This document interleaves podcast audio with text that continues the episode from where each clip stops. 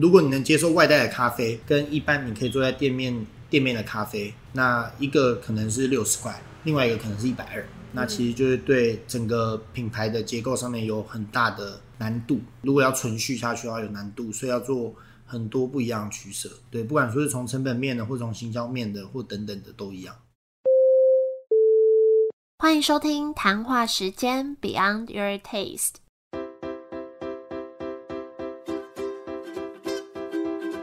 我是佩佩，将会在这有温度的谈话时间里，挖掘美味餐厅以外的每一份小巧思与温暖故事。今天要来介绍一家咖啡厅，那这家咖啡厅是位于台北市民权西路捷运站，走路大约三分钟的位置。装潢以全白色系跟大理石纹为主，那里面总共有三层楼，在三楼的采光很好，很适合租借场地来办活动。等一下老板也会跟我们讲到，大家都会在那里办哪些活动。那我们等一下会聊到这家店的特色，主打的餐点是什么，也会聊到疫情下这家店接受了哪些挑战。那我们就直接欢迎老板小树来跟我们分享。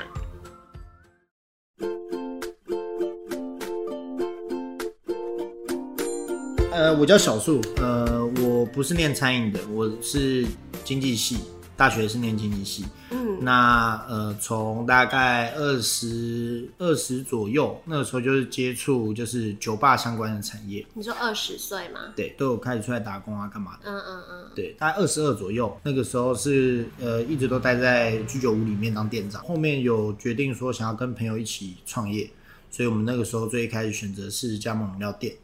然后后面做了自己牌子的居酒屋，然后有目前有两间跟现在这间咖啡店这样。居酒屋叫什么啊？一九九二。一九九二在深夜食堂，在永和跟板桥都有。哦，了解。然后这家是属于比较像是，你会怎么定位这家店？咖啡店这边的话，比较是呃，我们原本就想要做。比较商务性质是，但是我们又不想走那种很完美，就感觉就是拍拍照，然后东西可能普通一般，然后就这样走了，然后收很贵的钱，这样。就我们希望可以比较常态的去使用这个空间，但是如果你说全部做纯商务的，又没不会有人打得赢，可能路易路易莎或星巴克那样。对，所以在风格上面就会做比较符合女生视觉一点，就是比较。白白干干净净的，然后一些浅木纹、大理石这样子的元素在里面。对，但是其实呃，我们的客群其实还蛮多是商务类别的客人。嗯，就比如说自呃设计、行销相关产业，自己带电脑来，然后做一整天，或者是说业务性质的，单纯你说就朋友聚餐也会。那主体消费群还是在女生身上这样，所以听起来就是你不会把它定义为一个装潢的漂漂亮亮的店，你在食物上面也是算是讲究的。对，因为就装潢，我觉得就是一个风格嘛，比如说就是一样都会花差不多的装潢预算，那你可以让它是黑的、白的、彩色的，怎么样的都可以。那它只是去做一个风格上面的定调而已。对，但我觉得，呃，真的会回头吃，还是会回到餐厅本身。是是是。那你当初在设计菜单的时候，有没有什么想法？一开始想的比较幼稚一点，就会觉得说，大家会去定义所谓中式的餐点应该长什么样，或西式的餐点一定会有什么东西。是。但我们就比较不喜欢这样，我们就是融合。对对对。然后，因为一开始想象就是咖啡店，就是可能是，呃，为什么？比如说像。为什么只有早餐吃得到蛋饼，中午晚上不能吃？然后我们就想说，那我就偏偏要在这个时间卖它，然后里面放平常不会出现的东西，例如什么咸猪肉啊，然后泡菜烧肉啊这类型。那虽然我们也有什么薯饼蛋饼或气 h 蛋饼，但是它在用料上就是会比你在早餐店吃到丰盛很多，或者是说我们可能会用 double 的量去做，那你就吃到一份大份，然后可以小饱一点饱足感的。东西这样，所以这个成效好嘛？就是在午晚餐时间卖蛋饼还不错啊。然后还有就是呃，我们的意大利面，那正常不是都是什么红酱、白酱、青酱这一类？对。那我们就自己有去做，就是自己店里有去设定、有去煮的台式的酱料，像是三杯酱啊、蘑菇、黑胡椒，然后宫保。就这一类别，很酷哎！对对对，我之前是有在一家店吃过什么那个剥皮辣椒酱的意大利面，对对，那个概念逻辑是一样。对对。然后我们后来也有看到，就是有人去做有点像绍兴，嗯，绍兴口味的，或者是说。花雕鸡的意大利面。嗯，对，后来也有在外面吃到这样。嗯那我们在一开始在往菜单这块发想的时候，就会觉得说，哎，这样子比较容易有鉴别度，然后自己这样试也觉得还 OK。呃，我觉得这是一个台湾的文化，就是我们可能会去评鉴说有很多种呃拉面店，对，只要新开一间都一定要去吃，然后硬要去定义它的流派是怎么样，肉怎么样，汤怎么样。对，但是其实这个文化在意大利面里面没有，不会有人说哪一家的白酱很好吃，嗯红酱可能高档，就是一一克可能到三四百块、四五百块，它可能会有这样子的区别，没有错。嗯但是多数可能定价在可能两一百到两百块的店家来讲，是大家只会知道说，哦，反正意大利面我就是吃白酱到底。嗯哼，我就是红酱到底，这样比较不会去做口味上的更换。对，然后在我们这边就是我们觉得这样比较无聊。是看起来真的蛮跳动，就是在这种白白净净的大理石桌子上吃，打抛出，东对，什么一些什么，你刚刚说什么那些意大利面真的蛮跳的。对，那你会说，你刚刚讲的那么多种食物，就是又又有咖啡，又有蛋糕，然后又有这些东西，嗯你会说主打的是什么？或是今天我若只要来一次，你会最推我吃什么东西？可以吃就是宫保的面，宫保鸡丁嗯的面，或者是鲜猪肉的面。是，然后如果说呃单纯用数据来看，就是大家也很喜欢点的一个是培根蛋黄面，那这就比较属于大众口味。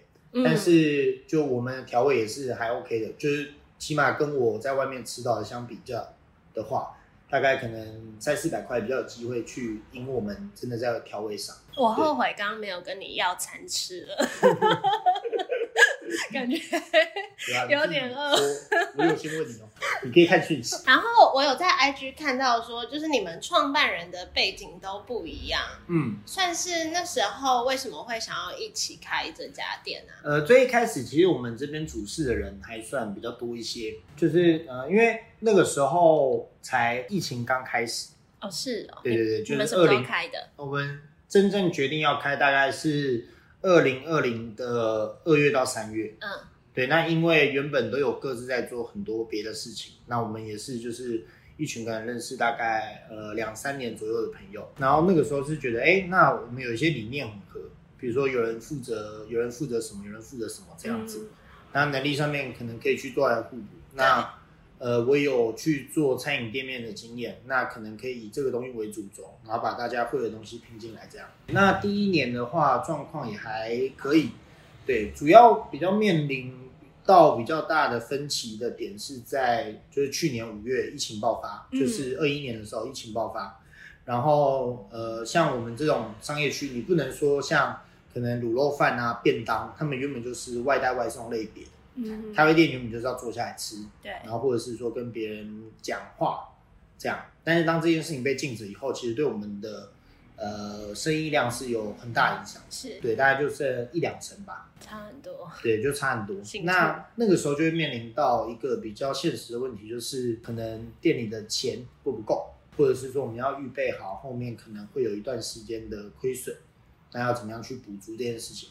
那这个时候就是呃，会有人会很积极的会去想要主动处理，还有一些人会觉得就是，哎，那我觉得疫情它短时间内不会结束，对，可能会持续好一段时间。那餐饮的标的，它可能就是暂时先不碰，那它也不做增资或者是等等，哎，那也都 OK，对不对？只是说在那个时间点，在我们店里面会面临一个比较大的分水岭的阶段。嗯，对，因为要么第一个就是呃，把所有定价往下调，跟市面上的便当们竞争，对，就比较民生必须类别的竞争。嗯嗯，那另外一个就是呃，我们可能要把客单往上调，可能就是变得可能服务再细致一点，然后做可能预约制或者是往餐酒馆的路线走。但是其实这两个都会对我们原本设定的可能定位或者是价格区间都会有落差。对，所以目还是选择在就是可能中价位这边去坚持下来。嗯嗯，对，那那个，但是这部分的理念有的时候就是会跟别人会有比较不太一大，对对对，会会不太一样，但没有、没有好坏啦，嗯嗯，没有好坏，但是起码有这样子继续往下走，这样。嗯，既然都提到这个，我想就是请教你，然后因为你之前也蛮多其他创业的经验或是合伙经验，你觉得在合作的过程要注意什么事情？讲来讲去，最后一定钱，都还是钱跟沟通，我觉得都要。对，比如说有人认为的，哦，我现在很努力，然后我一个礼拜可能三天到店里叫，我抽出了我所有的时间。但有些人界定的很努力，可能是。哦，我七天二十四小时都在店里度过。嗯哼，那这个东当然太极端，只是说用这个例子去去讲说，就是每个人对对对界定的形容词的程度不一样。嗯，那他没有一个标准可以去评判他。对，但是。呃，我觉得合伙的前提一定要建立在就是大家都是都有想要让事情变好，对，或者是说把事情变好，或者是说让原本不赚钱的东西赚钱，是，或让有办法赚钱的东西赚更多，对，就是它比较是一个往上的过程。嗯，但是当如果今天是可能别的因素导致的焦焦灼在一起，或者是说可能是因为啊我看不爽你，你看不爽我，然后整个生意量变差，你不管我不管。那那样都不是好事。嗯，对对对，觉得应应该是说，呃，有牵扯到钱的东西，都还是要不是说谨慎，而是说要对这件事情负责任。对对，就没有人可以闪。对，没有人可以说就是哦，我今天不弄，然后反正他还擦屁股。对对，那就是这个屎坑中就有人要来填。嗯嗯嗯嗯嗯。你提到很重要的因素是沟通，你在这几年对于沟通这上面有什么心得吗？呃，原本原本是比较主动积极一点，就是会想要什么事情都揽着，或者是说什么东西都挑一卡。到现在比较大的转变是，会比较去筛选，说有哪些东西一定要有自己在，有哪些东西是原本就应该要交代出去的，会在这件事情上面去做划分，而不是说就是要有什么很强的掌控欲啊，很等等之类的。没有，我懒，我能不管就不管。对，动机是懒，到了另外一个境界。对对，核心的动机是懒。好像是哈，有时候真的不需要管那么多哈。对，应该说有些事情太细碎，对，那反而是每一天在这边上班的人会更清楚。那尽管呃，我我没事都还是会到到店里面，但是呃，一定不会比就是正职来的多的时间。嗯嗯嗯嗯。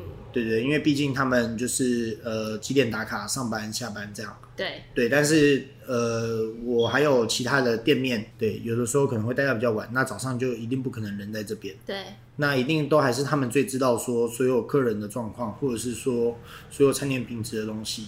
那这些东西其实不应该是就是控制到每一个很细致，我觉得没有必要。嗯嗯嗯嗯嗯。那我们来聊聊这个品牌好了。嗯。你们的 logo 设计是一个柠檬吗？对。那就是柠檬对你们来说有什么特殊意义？因为店名的发音也是 lemon。对对对对，就是躺着的月亮。对，是 L A Y M O O N。对对，那柠檬跟你们有什么关系吗？你硬要讲一个形象，你硬要讲，其实是没有关系。他是在就是大概三十几个名字里面被我们投票投出来。对对对对。嗯，那你刚刚说躺着的月亮，这又是什么意思？但呃，应该这样讲，就是我觉得当初 logo 设计意向好的地方是在，就是你其实看的话，它会，你看整体它是一个杯子。哦，嗯，对对，然后但是它在柠檬的地方，然后旁边又加了一片像月亮的东西。是。对对对，然后拼起来有点像是一个杯子，它有咖啡店的意象。对。然后也有就是月亮躺着，就是可能你睡晚一点一样有。就是蛋饼可以吃，一样有早餐 早餐的品相可以可以可以我想插播一件事情，就是我们现在录音室晚上九点，难怪老板要晚上卖蛋饼，你应该真是满足他自己的那个需求。没有，我们在建立餐点，第一个都是要。自己吃觉得 OK，嗯，对，要有这个大钱。就晚上起来了，还有蛋饼可以对对对，就补足自己的需求。那你们有想要透过这个品牌带给消费者什么东西，或者传递什么想法吗？呃，我觉得应该是这样，就是如果要讲比较意呃品牌意识的东西的话，我就会比较希望说，就是呃一样可以用不同的方式去呈现所谓商务这件事情，因为。如果你单纯去定义咖啡店的话，有些它可能会走的很文青，或者是说有的可能会走的太就是规模化，有点像就是连锁加盟的那几间一样。是，那我不是说他们不好，而是说想做的方向不是这个类型。对，就是一样是一个呃舒适的空间，然后呃先不管它就是到底装潢的风格到底怎么样，但是起码可以提供的餐点是就是呃可以吃得饱的，然后觉得就是品质是有一个基本水准的，嗯，对，而不会像说就是哎、那像如果是我早期对咖啡店的定义的话，我可能会觉得说那边就是去喝东西的，我不会想要在那边吃东西，就是没有闲食可以吃饱。嗯嗯，对，因为男生嘛，男生的饭量比较大，那可能去咖啡，那就是只剩下甜点跟咖啡的品相。那我真的想要吃饱的话，我也不一，我我可能就会特别去搜寻，可能有卖定时啊或咖喱饭啊的的店面。但那又不能坐下来做事，对对对，他又不会做很久。那有些单纯卖餐点的店面，他就不会想要你在这边久对待。对对，对，或者是说下午的时间，他们有的时候可能会休息。那当然，每个人经营方向不一样。那只是对于我们来说，就是呃，你今天要单纯点一杯咖啡，然后做一个下午也可以。你今天是来吃饭的也可以，来聚餐的也可以。嗯，对，就是会希望可以符合到比较多多种样貌的客群。嗯嗯，对，那其实以实际来讲的话，大概也都是呃女生，我们主体比较多的人都还是女生的上班族会居多。那你们当初在规划这家店或者设计上，除了刚刚说的可能以白色为主体啊，一些呃花纹啊、大理石纹，还有其他什么比较特别的巧思吗？巧思哦，嗯我觉得这这东西让我讲就不准，因为很多东西不管说是家具啊，或者说一些用具上面，都是让女生去挑的。对，那我先插播问一个，这是就是我后面有一些很像钢丝的东西，这些是挂画的吗？对，因为我们有跟那个行动一郎配合。哦，对，那像他现在刚好是遇到空窗，因为明天早上十点会有就是新的艺术家来布展，嗯，然后他们大概都是呃一次布大概都为期一个月。了解，对，就是也是有点像小艺郎的感觉。对对对对，就是有跟他们做合作这样。嗯嗯，那你们总共有三层楼，在每一层楼的设计或是带给人家的感觉有哪里不一样的地方吗？嗯，因为像一楼我们是有留一排的高脚椅，对，因为呃以前我去到的地方就有蛮多不喜欢被人家吵或打扰的，他比较喜欢就是呃只坐面墙壁，椅子高一点的地方。那二楼的话就是椅子比较舒适。比较接近像沙发椅一点，那个桌数也是最多的，比较适合就是大家一起聚餐干嘛的。那三楼的话，我们主要就是呃有提供的空间是还有放投影机，嗯然后音响、麦克风那些。那主要就是想要提供给商务的人，比如说去做讲座啊，或者是说会议，对，去做使用。那我们其实也接蛮多那种就是小朋友的那种周岁或性别哦，是哦，对对对，这个也是蛮大众的活动。嗯，就算是也是有空间场地租借这样子。嗯，除了你刚刚讲的那些，还有哪些是比较特别的活动，或是可以在你们这边办什么？我们这边也是有过，就是比较女生一点，比如说这种美美发美睫的那种尾牙，然后他们自己，尾牙也可以。就他们他就他们自己布置，嗯。然后我们提供空间或一些餐点上面的协助，嗯哼，然后呃也有去办过，就是有一个是玩具公仔的那种发布会，对，对，这个也算比较特别。他。们都怎么找到你，或是你们怎么找到他们的？大部分都是透过那个网络，对，因为呃，我觉得应该蛮多咖啡店都有在做空间租借的这一块，对。但是呃，我们算是蛮一开始定位，我们就觉得会蛮主力做这个东西，因为附近的上班族多，嗯。然后可能业务需求也多。那在疫情之前，其实也是有蛮多那种小讲座，可能大概二十个人到三十个人左右的，会、我们空间也会蛮适合的。他们不想要可能太教室的那种嗯，氛围，对对，像那个之前也是会有那种身心灵，比如说讲塔罗的啊，对，然后或算生命灵数的啊这一类的，会选在我们空间。是，对，因为比较轻松一点，可以比较就是让人家心房不要那么重。就是因为如果进教室有有大白板的话，他可能觉得，好，我今天要来接受一要个跟我人生很严重的一个讯息。然后在这里又可以吃蛋饼，对对对对对对对对对，然后在这边可以吃东西定。要讲这个。对了解。那你觉得你在经营这家店的时候啊，你觉得你最有成就感或者是最有挑战的地方分别是什么？对我来讲，主要成就感来源应该会会是就是做白天的餐饮，因为我们自己有居酒屋嘛，然后呃一部分我们喜欢那个环境，然后也爱喝酒，然后就是朋友自己也可以约在那边，所以对晚上的生活形态是很熟悉的。嗯，对，但是做了咖啡店以后，其实白天的客人会比较比较多一点，或者是说比较是回头率高。他可能在附近上班，或他可能住附近，或者是说他可能就是固定白天在做工作事项。嗯那所以就是等于是要训练早起的技能。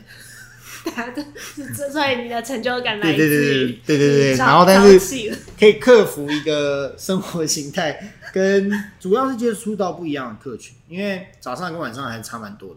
嗯那居酒屋类别，比如说不要说酒客，但主要就是会吃那种比较可能咸一点，嗯嗯或味道重一点，或分量大一点的，跟咖啡店要设计的比较是一个人吃得饱的东西，还是不太一样。嗯嗯，对，那起码就是有这这说，哎、那起码我们自己这个一起做的团队有去可以去做到这件事情，可以去完成这就是形态件事。不一样，但是你们还可以让它稳定的存活下去。对对对对对，嗯嗯嗯。那你觉得最有挑战，或是你在创业整个过程？疫情，就哎你问十个，你现在十个问十个都是人这样讲讲，我啊，好想要你们换答案哦，我可以讲别的。没有啊，因为疫情麻烦的地方是，就是它是一个就是变动，那主要变动的还有就是你的营运方针跟你要不要去做一些取舍，那个很重要。像我们身边有就是把所有员工砍掉，全部重新新找，因为付不起薪水的有。我们有就是直接果断就是直接停损。哦，疫情可能严重，一个礼拜到两个礼拜，他就直接贴底浪的也有，然后也有那种就是，呃，反正我就是不做内用，但我只做外带，反而生意会更好的也有。嗯嗯，对，但你它没有办法归类在同一种类别里面。对，因为虽然说就是动荡，原本就是会有人好有人坏，但是我自己做的心态来讲，变坏的都是变坏的。变坏的都是变坏的。就是呃，我做形态的店面，就是居酒屋跟咖啡店，都是比较不好的，因为它原本就不是外带的走向。嗯了解。对对对，那你能接受的价格区间也不会来的那么高。如果你能接受外带的咖啡，跟一般你可以坐在店面店面的咖啡，那一个可能是六十块，另外一个可能是一百二，那其实就是对整个品牌的结构上面有很大的难度。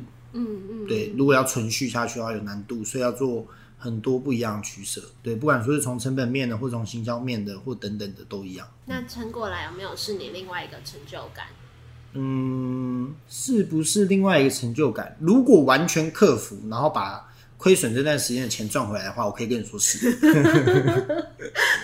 那你在开这家店的前后，有没有什么最令你印象深刻的事情？比如说跟客人的互动啊，等等的。我觉得印象比较深刻，应该是就因为这边的元素比较多一点，然后我们就是什么都想要试，然后会有一点把它当做一个就是试验点。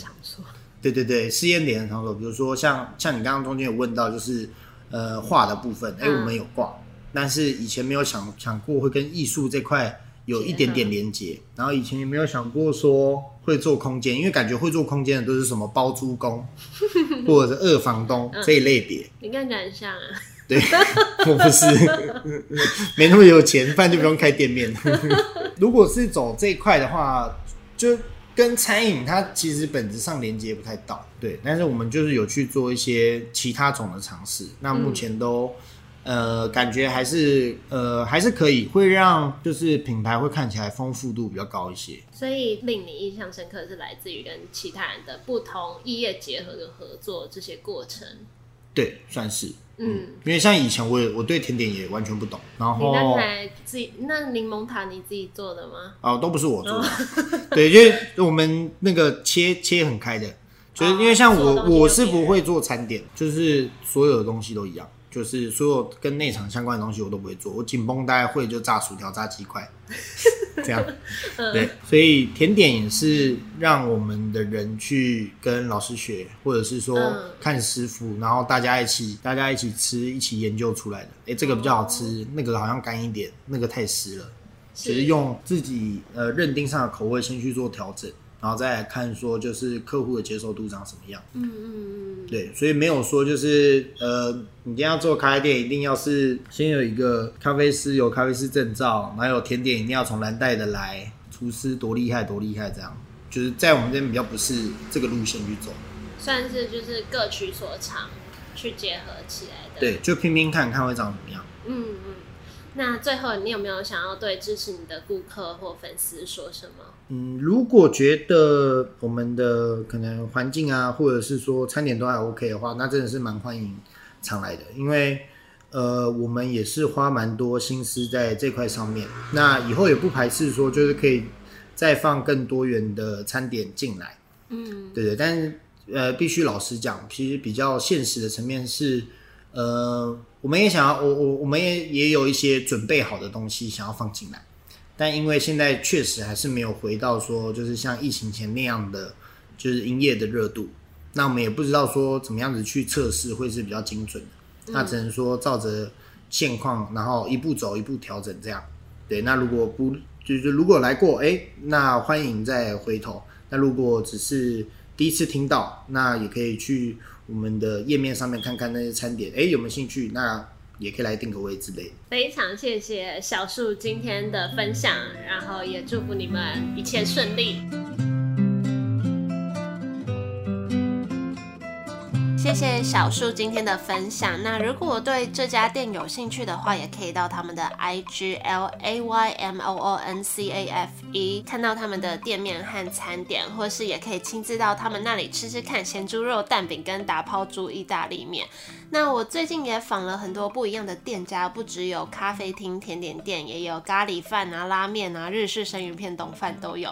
除了台北以外，这周三也去了宜兰访了两家店，很期待到时候播出给大家听。那如果怕漏掉我们的节目，也可以订阅这个 podcast，或是追踪我们的 IG Beyond Your Taste B E Y O N D 点 Y O U R 点 T A S T E。每周都会邀请一家店来节目，亲自介绍自己的店。那在月底的时候，我也会跟 Irene 分别介绍三家我们这个月去过的店家。那如果你们有什么特别喜欢的店，或是你也正在经营一家店，有一些有趣的故事想分享，也都欢迎来联络我们。那就谢谢正在收听的你。如果你也喜欢我们的节目，也可以多多帮我们分享出去，让更多人听到这些内容，或是也可以到 iTunes Store 帮我们打新留言评。分，我们一样下周再见喽，拜拜。